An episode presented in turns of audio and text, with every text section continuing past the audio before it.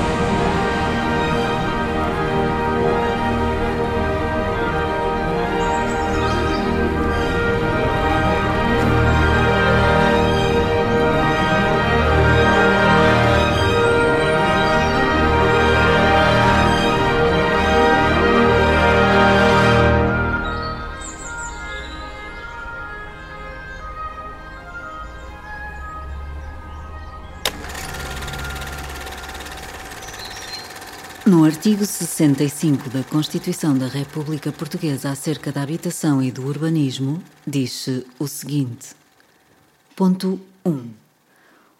Todos têm direito para si e para a sua família a uma habitação de dimensão adequada, em condições de higiene e conforto e que preserve a intimidade pessoal e a privacidade familiar. Ponto 2 para assegurar o direito à habitação, incumbe ao Estado a linha A. Programar e executar uma política de habitação inserida em planos de ordenamento geral do território e apoiada em planos de urbanização que garantam a existência de uma rede adequada de transportes e de equipamento social. A linha B. Promover em colaboração com as regiões autónomas e com as autarquias locais a construção de habitações económicas e sociais. A linha C. Estimular a construção privada com subordinação ao interesse geral e o acesso à habitação própria ou arrendada. A linha D. Incentivar e apoiar as iniciativas das comunidades locais e das populações tendentes a resolver os respectivos problemas habitacionais e a fomentar a criação de cooperativas de habitação e a autoconstrução. Vamos lá ver, eu fui para a arquitetura quando tinha 17, 18 anos, resolvi ir para a arquitetura e lembro-me de uma das primeiras aulas que tive com o Nuno Portas, já no segundo ano, creio eu. Ele fez uma ronda por todos os alunos a perguntar porque é que tinham ido para a arquitetura. Havia as mais diversas respostas, uns porque o pai era arquiteto, outros gostavam muito de desenhar, outros queriam fazer casas, e eu, com a presunção que uma pessoa tem nessa idade, disse com o maior dos desplantes, eu vim para a arquitetura porque eu quero resolver o problema da habitação em Portugal.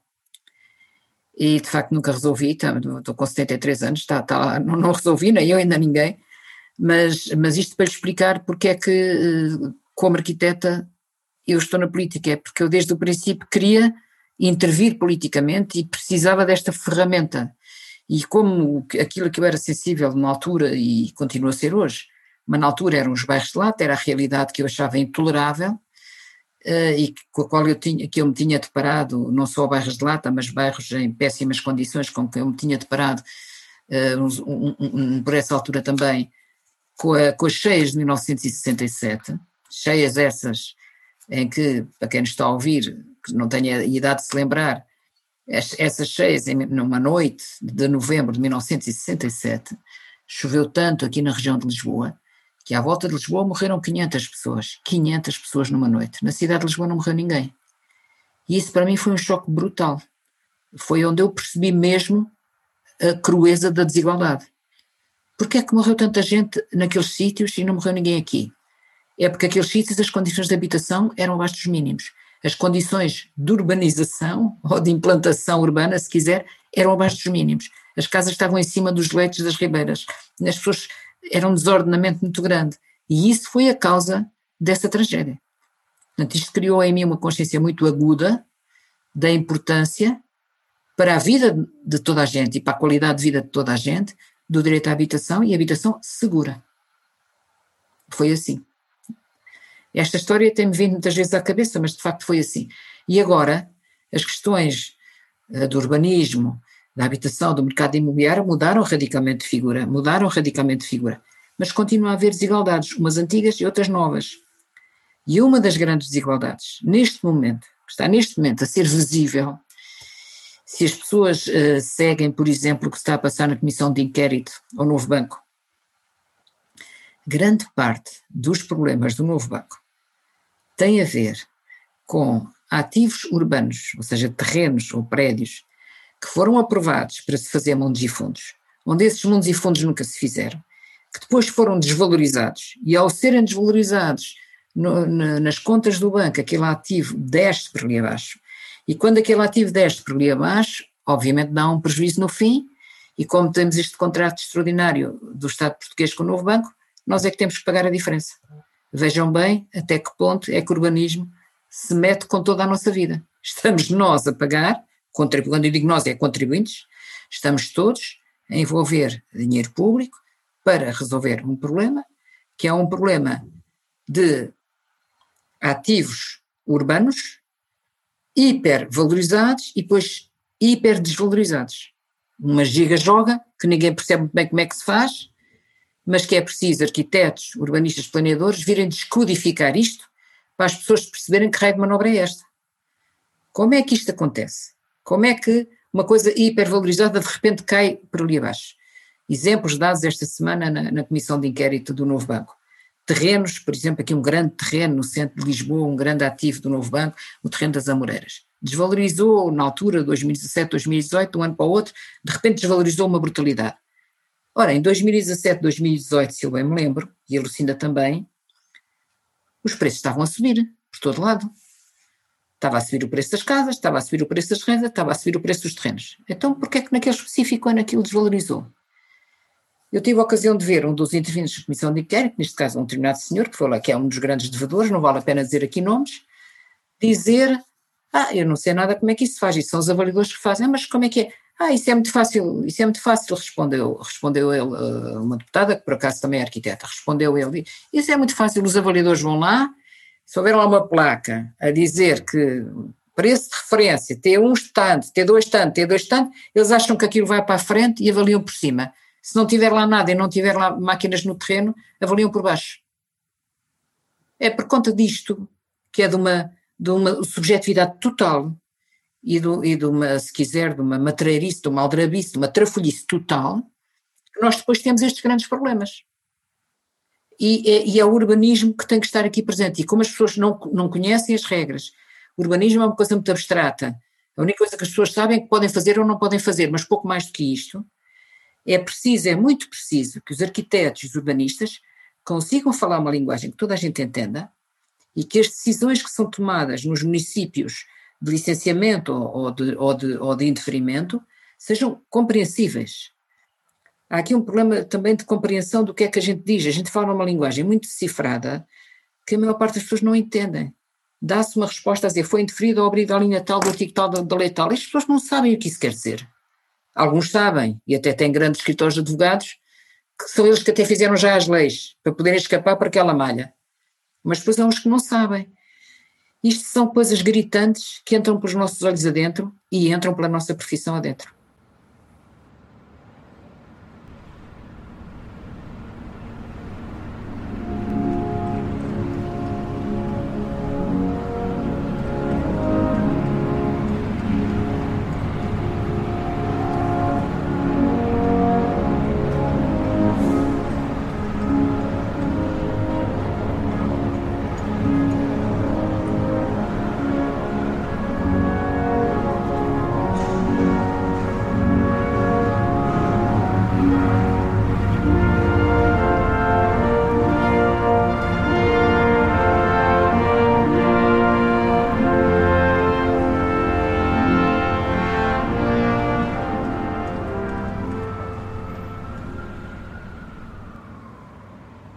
Primeiro mecanismo perverso de que os arquitetos têm que ter consciência até pode ser um mecanismo muito interessante nele, não é perverso por natureza.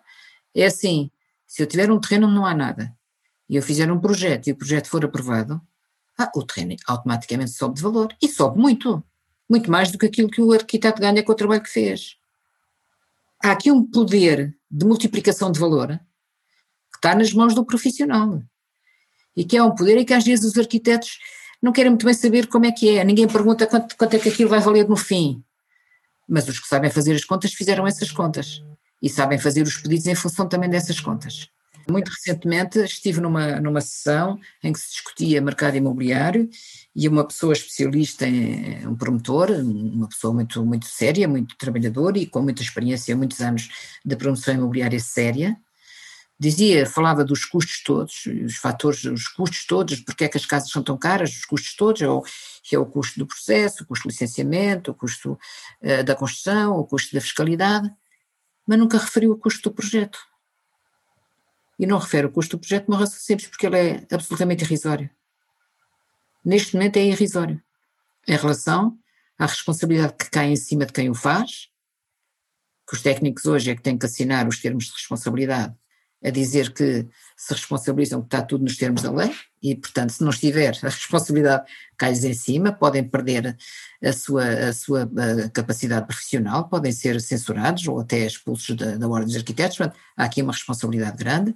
E depois também há uma responsabilidade daqueles que estão do lado de quem decide se é licenciado ou não é licenciado, porque aí também há uma responsabilidade. Nós, eh, sobretudo, enfim, as zonas mais pequenas, em que os meios são mais pequenos, eh, e arquitetos mais jovens que estão nessas funções, eh, há pressões muitas vezes políticas de cima, a dizer que querem aquilo aprovado, ou querem aquilo chumbado, ou não sei o quê. E os arquitetos têm que manter a sua independência. Essa independência também tem um valor, não tem nada a ver com o ordenado. Tem um valor que é um valor moral. Tem um valor que é um valor moral. Mas, mas, mas a defesa dessa independência deve ser uma causa maior para quem está nesses, nesses uh, circuitos, porque é a única maneira para a gente sobreviver com a cabeça levantada e chegar ao fim da vida e poder dizer tive um percurso limpinho, que eu acho que é uma coisa muito boa de ter.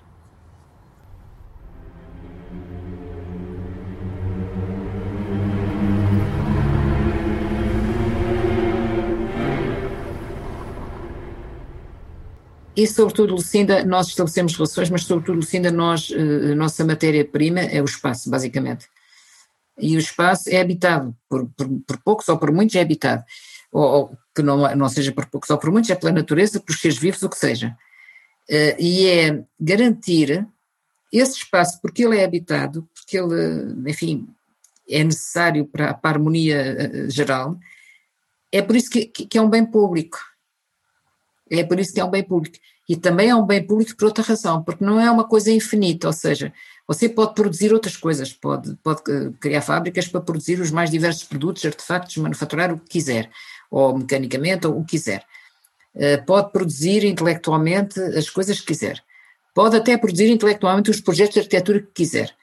Mas se for para executar, você vai produzir isso para um espaço que é finito o espaço que é o espaço que é finito, é o espaço que é aquele e não outro qualquer e que não se pode ampliar. Pode-lhe pôr uma torre em cima, mas ao pôr uma torre em cima está a criar outras condicionantes e outras sobrecargas sobre aquele território. Portanto, isto é, esta é uma compreensão fundamental. Portanto, eh, tem toda a razão quando diz não estamos a fazer objetos, também passamos por fazer objetos, mas esses objetos são objetos para ser habitados. E, portanto, há aqui, eh, essa é a nossa matéria-prima e é por isso que tem que ser tratada com tanto cuidado, porque ela interfere na vida das pessoas. Ela não determina a vida das pessoas, mas interfere na vida das pessoas, na qualidade de vida das pessoas.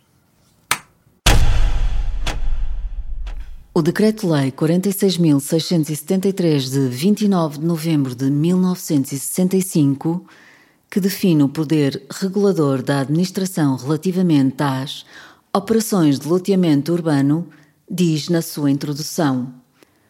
Em várias regiões do país em que se está processando ou simplesmente se presume que se venha a processar-se em futuro próximo intenso desenvolvimento urbanístico, tem sido verificada com frequência crescente atividade especulativa de indivíduos ou de empresas para o efeito constituídas, visando o aproveitamento indiscriminado de terrenos para a construção urbana. Assim, têm vindo a formar-se, por vezes através de operações muito voltosas, aglomerados habitacionais criados sem sujeição a qualquer disciplina, os quais prejudicam ou contrariam os planos oficiais para o aproveitamento dessas regiões. E acrescenta-se. Estas atividades especulativas, além de lesarem por vezes os compradores de boa fé, criam para as câmaras municipais sérios problemas de ordem financeira, pois mais cedo ou mais tarde elas serão chamadas a realizar importantes obras de urbanização impostas pelas necessidades de se dotarem os referidos núcleos habitacionais como indispensáveis acessos, redes de abastecimento de água e de drenagem de esgotos, espaços livres, etc. E procedem à sua conservação assumindo encargos que não têm qualquer compensação e que, na maioria dos casos, não podem ser suportados pelo erário municipal sem prejuízo dos seus programas normais de atividade.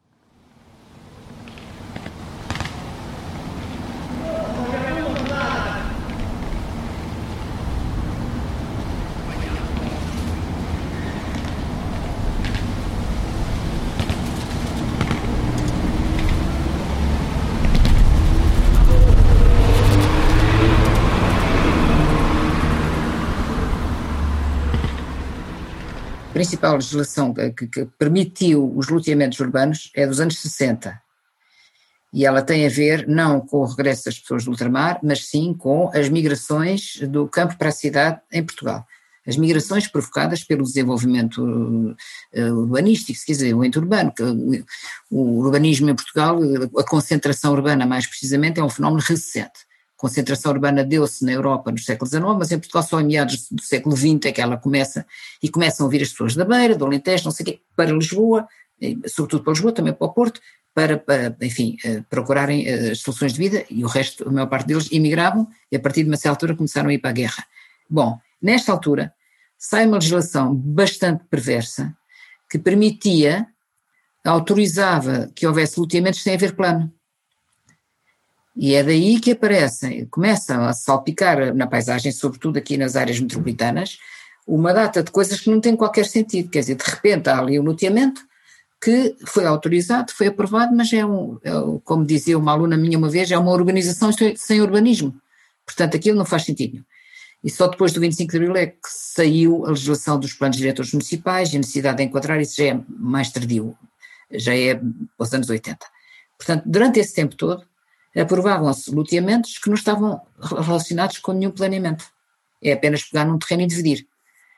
Paralelamente, como o afluxo de gente que vinha procurar uh, as cidades era muito grande, estou sempre a falar de Lisboa porque era a, o grande polo de atração, uh, as quantidades de pessoas que chegavam todos os anos à cidade era muito grande e que não havia casas, começou a, a crescer um fenómeno de uh, construção clandestina.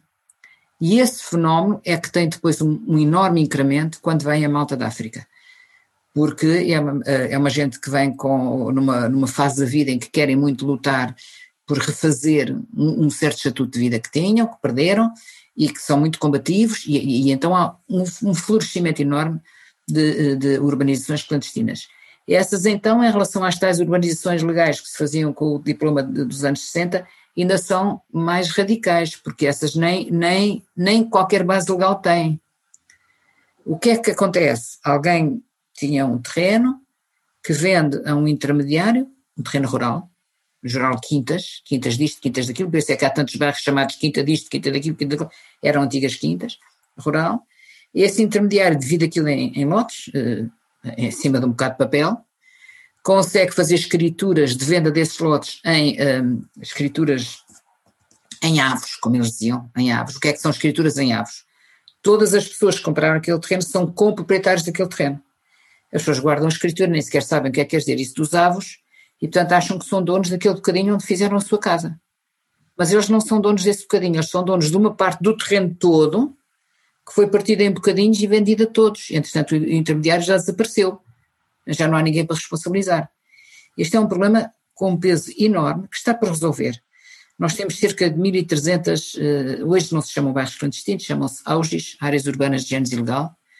Temos cerca de 1.300 áreas urbanas de género ilegal na área metropolitana de Lisboa. 1.200 ou 1.300 destas áreas urbanas de género ilegal. A uma certa altura houve uma pressão muito grande destes bairros para, nunca mais, para não serem chamados clandestinos, e criou-se esse nome das auges, e para se poderem legalizar, eh, a legislação que permite a legalização das auges é uma, uma, foi uma legislação experimental que acaba este ano. Em, 19, em 2021 acaba o prazo que eles tinham para se legalizar. E a informação que eu tenho é que aqui à volta de Lisboa, das auges todas que existem, só 30% é que está legalizado ou em condições de se legalizar. Os outros 70% não estão. E o que é que vai acontecer a isso? Vai ser tudo demolido? Não acredito. Então como é que se vai resolver isso? Portanto, nós temos aqui um problema muito importante de regularização cadastral, é este o palavrão que eu uso, conseguir resolver a questão da propriedade desses terrenos em avos, ou até, em alguns casos, bairros precários, terrenos que nem sequer lhes pertencem, que, sobre os quais não há escritura nenhuma, as pessoas simplesmente construíram em cima de um terreno que estava vazio, mas que não lhes pertence. Tem que haver aqui uma regularização. Não me passa para a cabeça que a solução seja demolir isto tudo. Em alguns sítios, alguns municípios estão a demolir estas, estas, estas situações. Mas uh, vou-lhe dar um exemplo: Cova da Moura. Não passa pela cabeça demolir a Cova da Moura. Estão mais de 5 mil, mais de 5 mil pessoas que lá moram.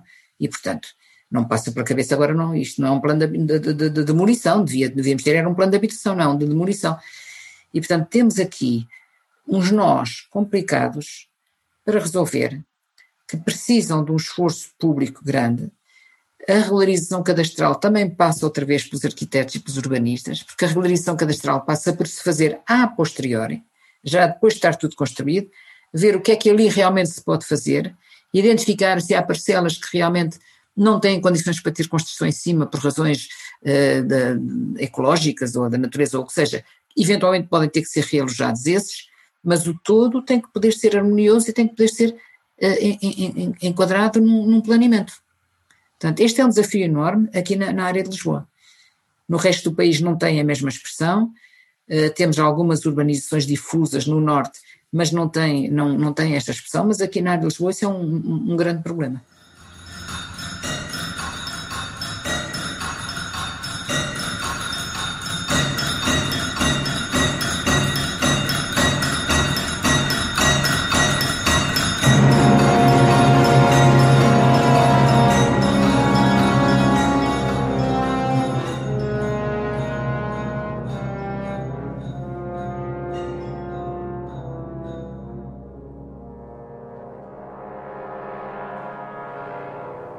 Pois, mas quer dizer, aquela lei, quando foi feita, foi uma lei que foi uma grande negociação, as associações de, de proprietários eh, desses bairros organizaram-se, fizeram uma pressão enorme no Parlamento e o Parlamento criou aquela lei. E, e, e bem, e, e, portanto, essa lei existe e foi uma luta das pessoas para conseguir. Mas acontece que depois da passagem da lei à concretização há, há muitos alçapões. Eh, em primeiro lugar, quem é que paga os custos de tudo isto? Segundo essa lei, são os proprietários dos, dos tais terrenos dos aves. Eles já pagaram o terreno inicial, eles já pagaram impostos para aquele terreno inicial, porque a parte, as finanças ignoram que, aquela, que aquele loteamento é ilegal, desde que esteja lá tem que pagar imposto, quer lá saber se é legal ou ilegal, paga. Portanto, pagam impostos, pagaram o terreno, uh, depois vão ter que pagar as infraestruturas, e depois têm que pagar os impostos locais, isto e os projetos. Há muita gente que já não tem essa capacidade.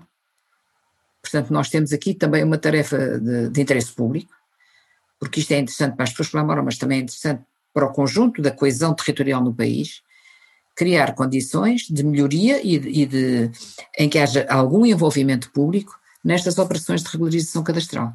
Não é habitual haver esse envolvimento público e normalmente municípios e o próprio Estado descartam muito essa responsabilidade. E o Estado tem poder para tomar decisões sobre o Estado e os municípios. Os municípios têm o poder da parte do, do, do planeamento, o planeamento do, e as funções do solo, os usos do solo, isso é, é competência municipal. Mas é muito importante fazer cruzar uma coisa com outra, quer dizer, não, eu ponho lá que aquilo, é, aquilo não está legalizado e não é passível de legalização. Ok, então e qual é o passo seguinte? Teoricamente é demolição. Se foi clandestino é demolição. Mas vamos demolir isto tudo? Eu acho que isto não cabe na cabeça de ninguém. Até porque, pense nisto, Lucinda, até porque estes urbanismos mais informais, na prática as nossas cidades nasceram assim. Todas as cidades mediterrânicas, na Grécia, sul da Europa, em Portugal, então como é que nasceu Lisboa? Não havia lá planeadores, por acaso havia uns chamados arruadores medievais que definiam os alinhamentos das ruas, ou menos isso.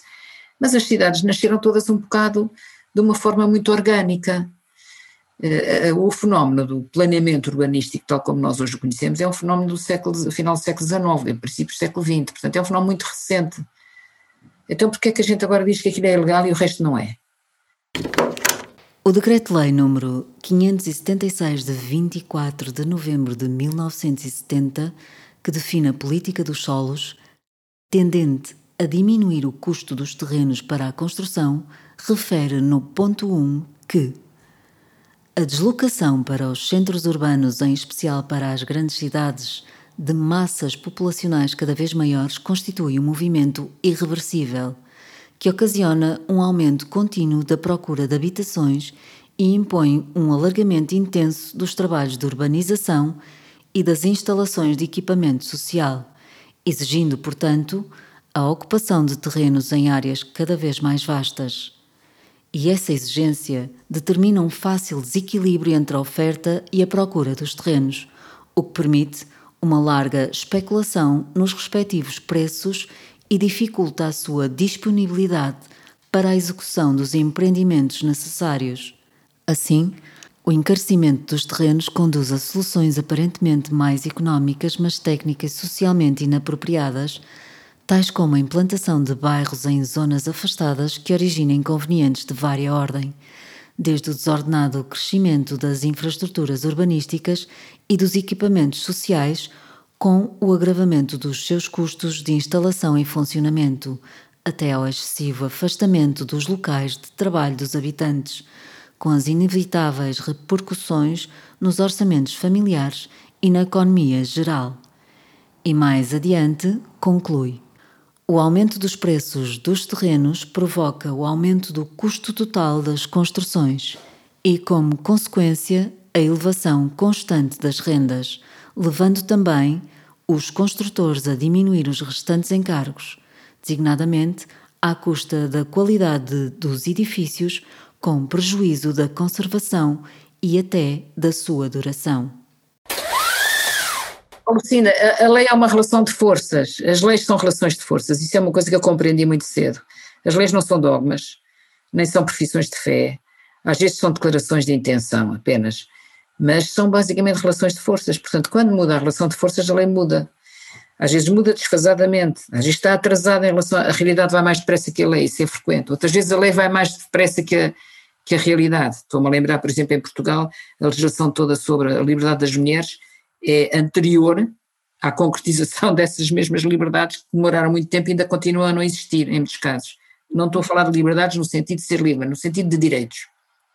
Toda a legislação dos direitos das mulheres foi muito rapidamente aprovada a seguir ao 25 de Abril, e nós estamos em 2021 e continua a haver direitos das mulheres que são violados. Portanto, umas vezes a lei está mais adiantada que a realidade, outras vezes é a realidade que anda mais depressa que a lei.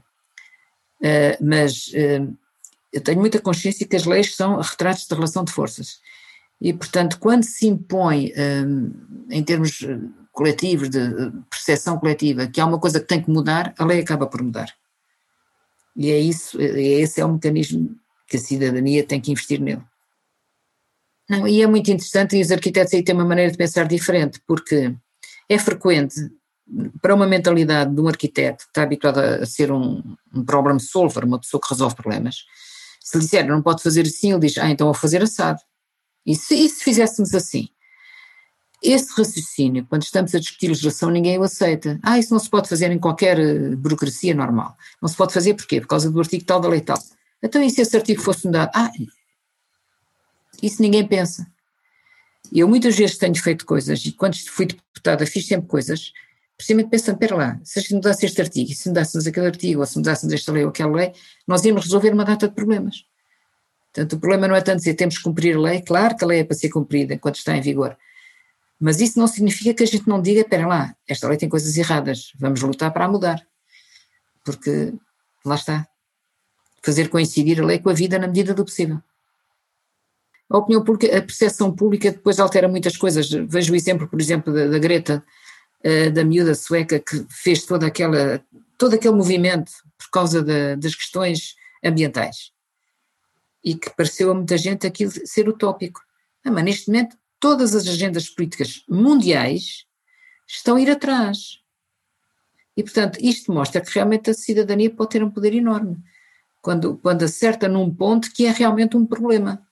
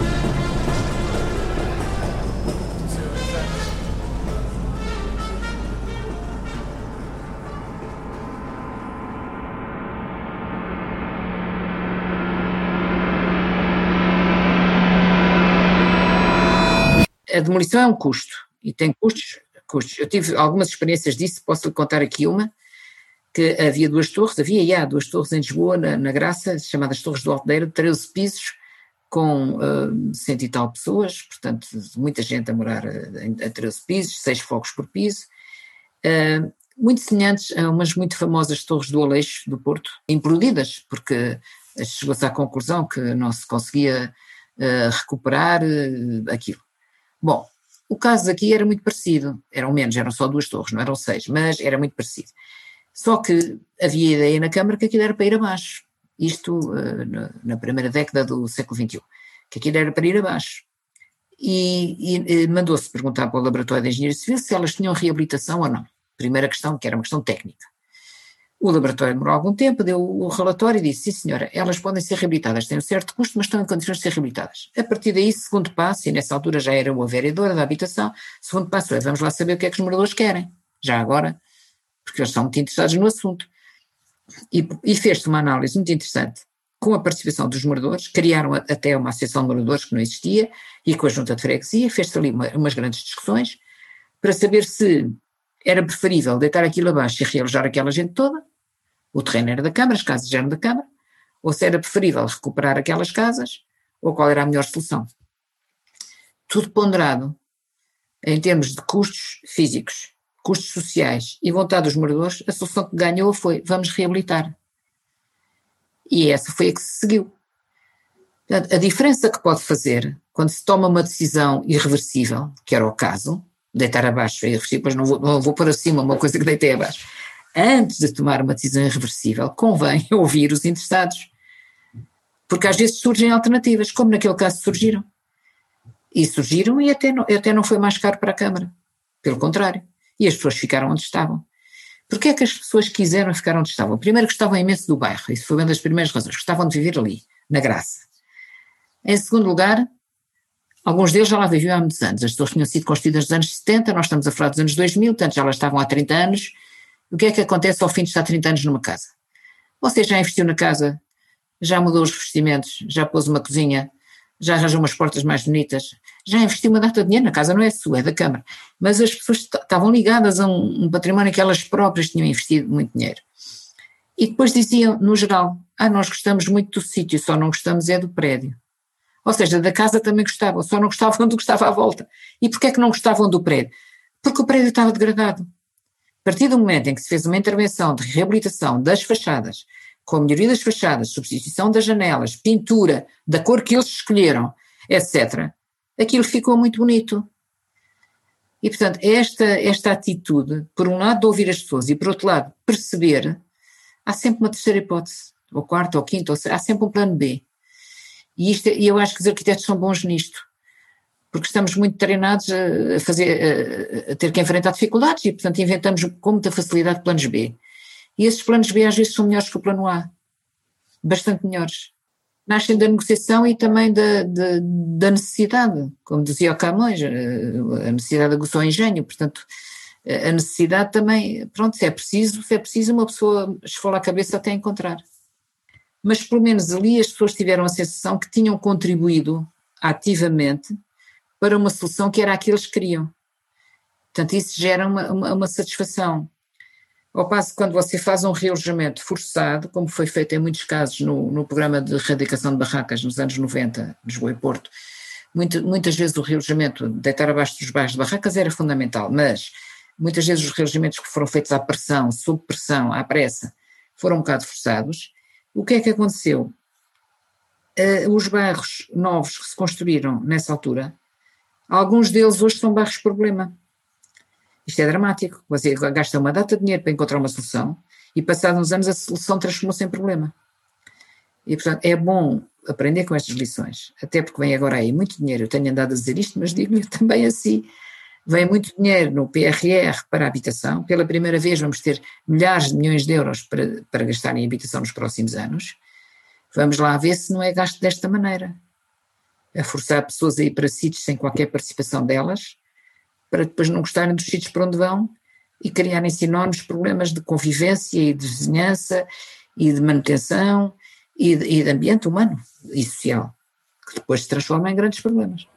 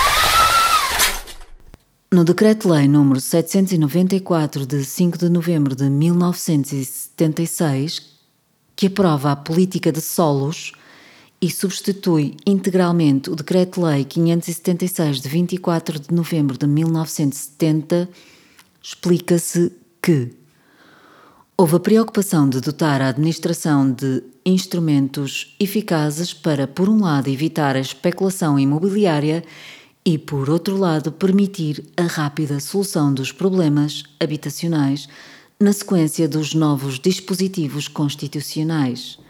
Foram retomados alguns princípios de conteúdo social que já haviam sido considerados necessários anteriormente a 25 de abril de 1974, mas que não chegaram a ser postos em prática por colidirem com o jogo de interesses então predominante.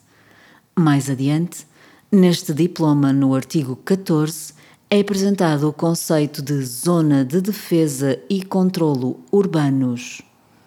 Ponto 1.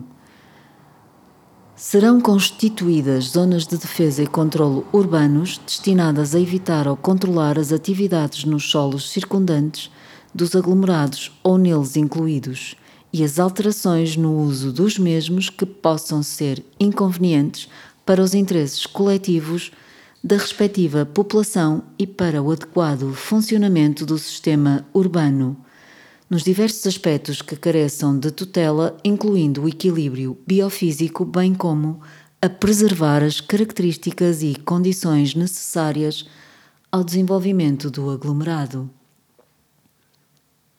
Ponto 2 será delimitada por decreto uma zona de defesa e controlo urbanos, relativamente à linha A. A cada sede do distrito, a linha B. A cada aglomerado urbano com mais de 25 mil habitantes, a linha C. A qualquer outro aglomerado urbano para o qual se considere conveniente a criação dessa zona. Curiosamente, por exemplo, a Lei de Bases de Habitação, que foi aprovada, em, entrou em vigor em 2019, eh, onde eu estive muito envolvida, uma das coisas que diz, e isto é mesmo para a vida das pessoas, é que eh, nos processos de realojamento, na medida do possível, as pessoas devem ser realojadas próximas do local onde viviam e sem destruição dos laços de vizinhança. Ou seja, na medida do possível, se fulano era vizinho de fulano e tinham boas relações, eu aconteceu-me isso em muitos casos, em relojamentos que tive que fazer. Havia, por exemplo, uma pessoa idosa que vivia sozinha, numa, a casa tinha que ir abaixo, e essa pessoa já estava um bocadinho doente e quem tratava dela era uma vizinha. Quando foram realojados tinham que ir as duas juntas. Porque aquela pessoa idosa que vivia sozinha, dependia da vizinha, se lhe tirassem a vizinha, ia ficar perdida é que em vez de passar de um problema para uma solução, passou-se de um problema para uma solução que se transformou em problema. Portanto, agora o problema ainda é mais difícil de resolver, porque já se investiu tanto ali. Hoje em dia, procura-se evitar isso, e evidentemente, depois já há também eh, as resistências da própria sociedade civil, quer dizer, uma pessoa tem uma casa num sítio qualquer, se, se sonha que lhe vai aparecer ali ao lado um bairro público para eh, alojamento de pessoas eh, com, com poucas possibilidades económicas, aparece logo um movimento dos proprietários a dizer que não, não queremos cá essa gente. Portanto, tudo isto, a sociedade hoje é uma sociedade de grandes contrários, não é? E é preciso que haja alguma harmonia, porque uh, ninguém é dono de nada em última palavra. Nós não somos donos de nada, nós somos gestores de alguma coisa enquanto vivemos. Enquanto estamos vivos, gerimos umas coisas, mas propriedade plena, ninguém a tem. A terra é de todos. Isto é a minha convicção profunda. Estamos perante um bem que é escasso, que é o solo urbano, é um bem que é escasso, e esse bem que é escasso não é possível ser apropriado apenas por uma parte das pessoas que o podem pagar. Não pode ser assim, porque isso, isso põe em causa uma coisa que também é um bem público, que é a coesão social e a harmonia numa sociedade. Isso também é do, do interesse público, que é que interessa às pessoas terem essas coisas todas, mas depois estarem a viver confinadas num, numa zona de luxo com montes de guardas à volta para mais ninguém lá entrar dentro. Isso também não é modo de vida. Isso não é um modo de vida humano. Eu prefiro viver numa, numa cidade em que as pessoas possam sair da, da sua zona de conforto e sentirem-se seguras à mesma, do que viver numa, numa cidade em que as pessoas não podem sair da sua, da sua zona de conforto porque à sua volta é só insegurança. E essa insegurança resulta muitas vezes de uma desigualdade enorme que é antes os que estão de um lado protegidos e os que estão de fora sem proteção. Isso cria uma tensão enorme, ninguém quer viver nessas tensões, depois as pessoas fogem desses sítios e vão para sítios onde, afinal de contas, toda a gente pode conviver. Essa convivência é que é a procura da harmonia.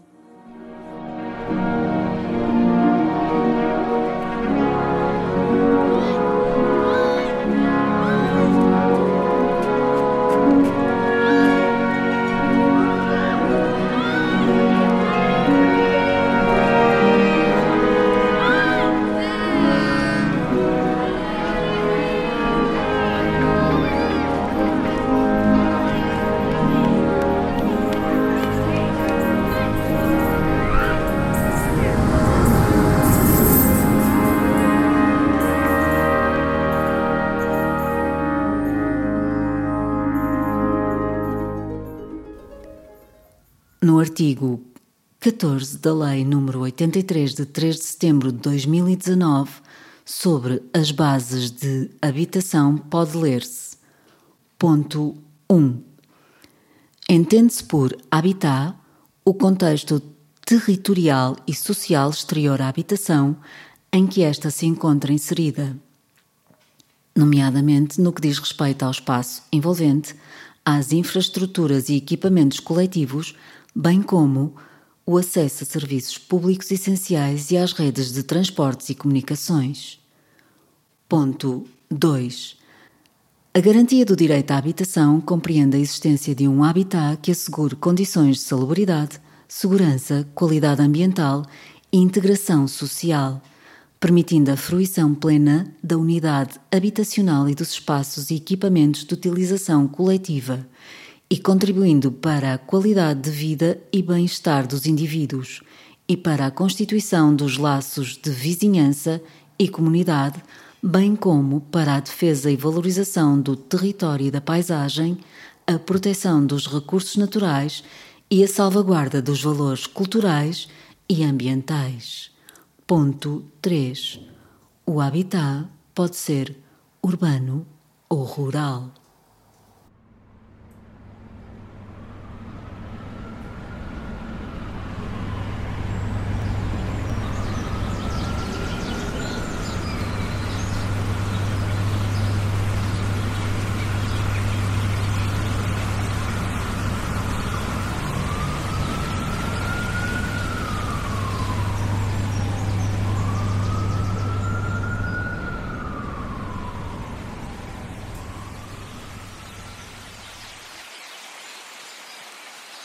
Cidade é isso. No caso concreto, por exemplo, de Lisboa, mas grande parte do país tem esta característica, no caso concreto de Lisboa, Lisboa é uma cidade de mistura, mas eh, desde sempre.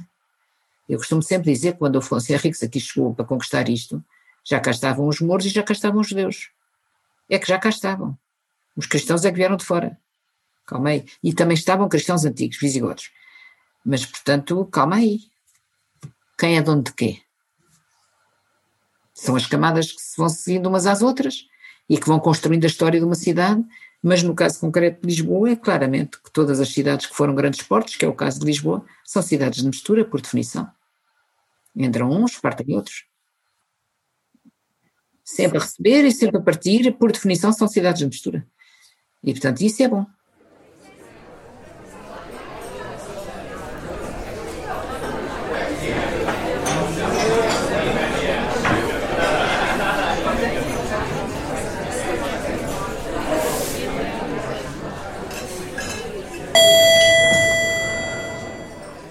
Essa, essa, ideia, essa ideia choca de fronte com coisas que até estão na Constituição da República, como seja o direito de propriedade, e eu acho muito bem que esteja, porque para haver liberdade também tem que haver liberdade económica, não pode ser só liberdade política, tem que haver liberdade económica. Agora, uh, o direito de propriedade, uh, uh, no fundo, tem a ver com aquilo que uma pessoa pode ter para deixar aos seus, no fundo é esta ideia de segurança da transmissão de um certo património aos, aos. Mas é preciso pensar que o património que a gente vai deixar aos vendedores não é só os bens que a gente tem. O que a gente vai deixar aos vendedores é a vida, o quadro de vida que deixamos à nossa volta. E isso é que é o património de todos. Portanto, tem que haver aqui equilíbrios. Não estou a dizer para toda a gente ser como São Francisco de Assis, que fez tudo e que deu tudo. Não estou a dizer isso, de maneira nenhuma. Uh, São Francisco de Assis só houve um. Agora, o que estou a dizer é que uh, temos que compreender o património de todos, e o ambiente aí é, é excelente para mostrar isso, o património que é de todos, o ar, não é? Ainda ninguém se lembrou de pôr muros à volta do ar e dizer este bocadinho de ar é meu, o ar que é de todos, está poluído e faz mal a todos estar poluído. Nem todos o poluem, mas a poluição é sofrida por todos.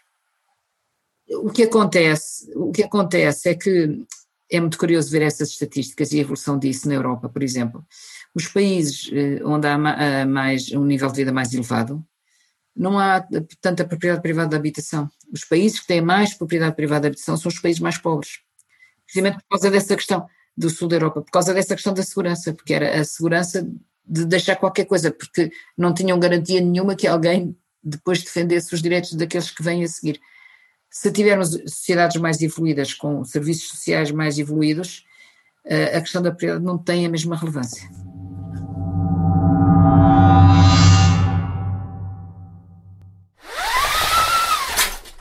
Oh, Lucinda, isso já estava de certa maneira implícito quando a Constituição da República, o artigo 65, não se chama direito à habitação, chama-se urbanismo e habitação, ou habitação e urbanismo. Portanto, a própria Constituição, já nessa altura, e nisso foi muito pioneira, no artigo que fala da habitação, não fala só da habitação.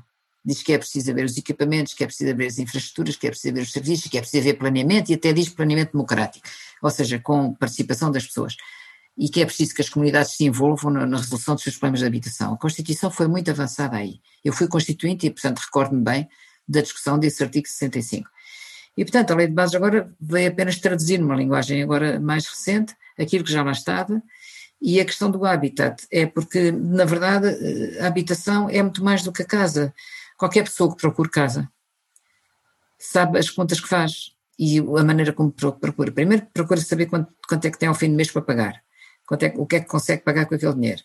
Mas depois tem que fazer as contas, tem que pôr, juntar a despesa da habitação propriamente dita, a despesa dos transportes, se tiver que fazer transportes, a despesa de alguns equipamentos, se tiver que pagar alguma escola ou alguma coisa, é, é isto tudo, é, é, é, que é, é que é o, dia a dia da, da bolsa da família.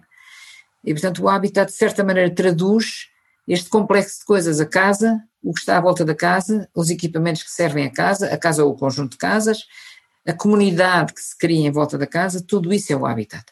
O que a lei fez foi fazer uma certa distinção entre habitat rural e habitat urbano. É um bocadinho abstrato separar habitat rural e urbano, porque há coisas, muitas coisas intermédias, que não são bem rurais, mas também não são bem urbanas. Mas, mas a ideia essencial nesta separação foi, foi esta. O Estado tem deveres, tanto num caso como no outro. No caso do habitat urbano, tem o dever de garantir que haja os equipamentos, que haja as infraestruturas, que haja o acesso aos serviços e tudo mais. No caso do habitat rural, também tem a ver garantir esse acesso. Não quer dizer que se construa equipamentos em todo lado, não quer dizer que se façam creches em todo lado, centros de saúde em todo lado, escolas em todo lado. Tem é que haver acesso. E, portanto, isto obriga a pensarmos os serviços públicos em várias modalidades. O que está permanente e ligado a um edifício e o que é, uh, uh, o que é ambulatório, se quiser, e ligado à disponibilização que vai à casa das pessoas. E isto, eu acho que o caminho do futuro vai passar um bocado por isto, para termos aqui um misto de serviços que são prestados em equipamentos, serviços que são prestados online e serviços que são prestados presencialmente, mas de uma forma uh, ambulante. Uh, vai ser isto. E o habitat rural obrigará a criar coisas dessas. Porque senão não é possível. E nem tudo se resolve com o computador, não é? Nem tudo se resolve com o computador. Há coisas que precisam mesmo de eh, contacto físico direto.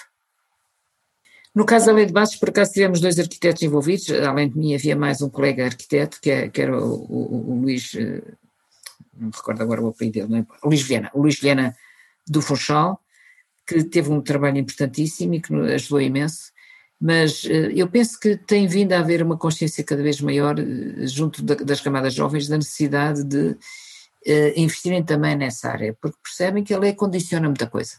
E, portanto, é difícil, é uma coisa muito codificada, mas os arquitetos, como eu digo e já disse, têm uma grande aptidão para encontrar soluções B, têm uma grande criatividade para resolver problemas essa criatividade faz muita falta na, na legislação portuguesa. É muito, às vezes é muito quadrada, é muito, é só aquilo, é, não é só ser rígida, não, pensam num caminho e não pensam em milhares de outros. E eu acho que se houvesse mais arquitetos envolvidos na política, nós teríamos uma capacidade maior de compreender o todo, Nós arquitetos temos uma visão sempre eh, global das coisas. Antes de termos a visão do pormenor, temos a visão global. E essa visão global faz muita falta. Os, alemães chamam Gestalt. Eh, o Gestalt, a visão de conjunto, faz muita falta.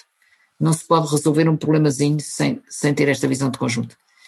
Assim, o exemplo mais comozinho, se pedir um arquiteto para lhe desenhar uma casa, ele não vai começar por desenhar a fechadura da porta, seguramente.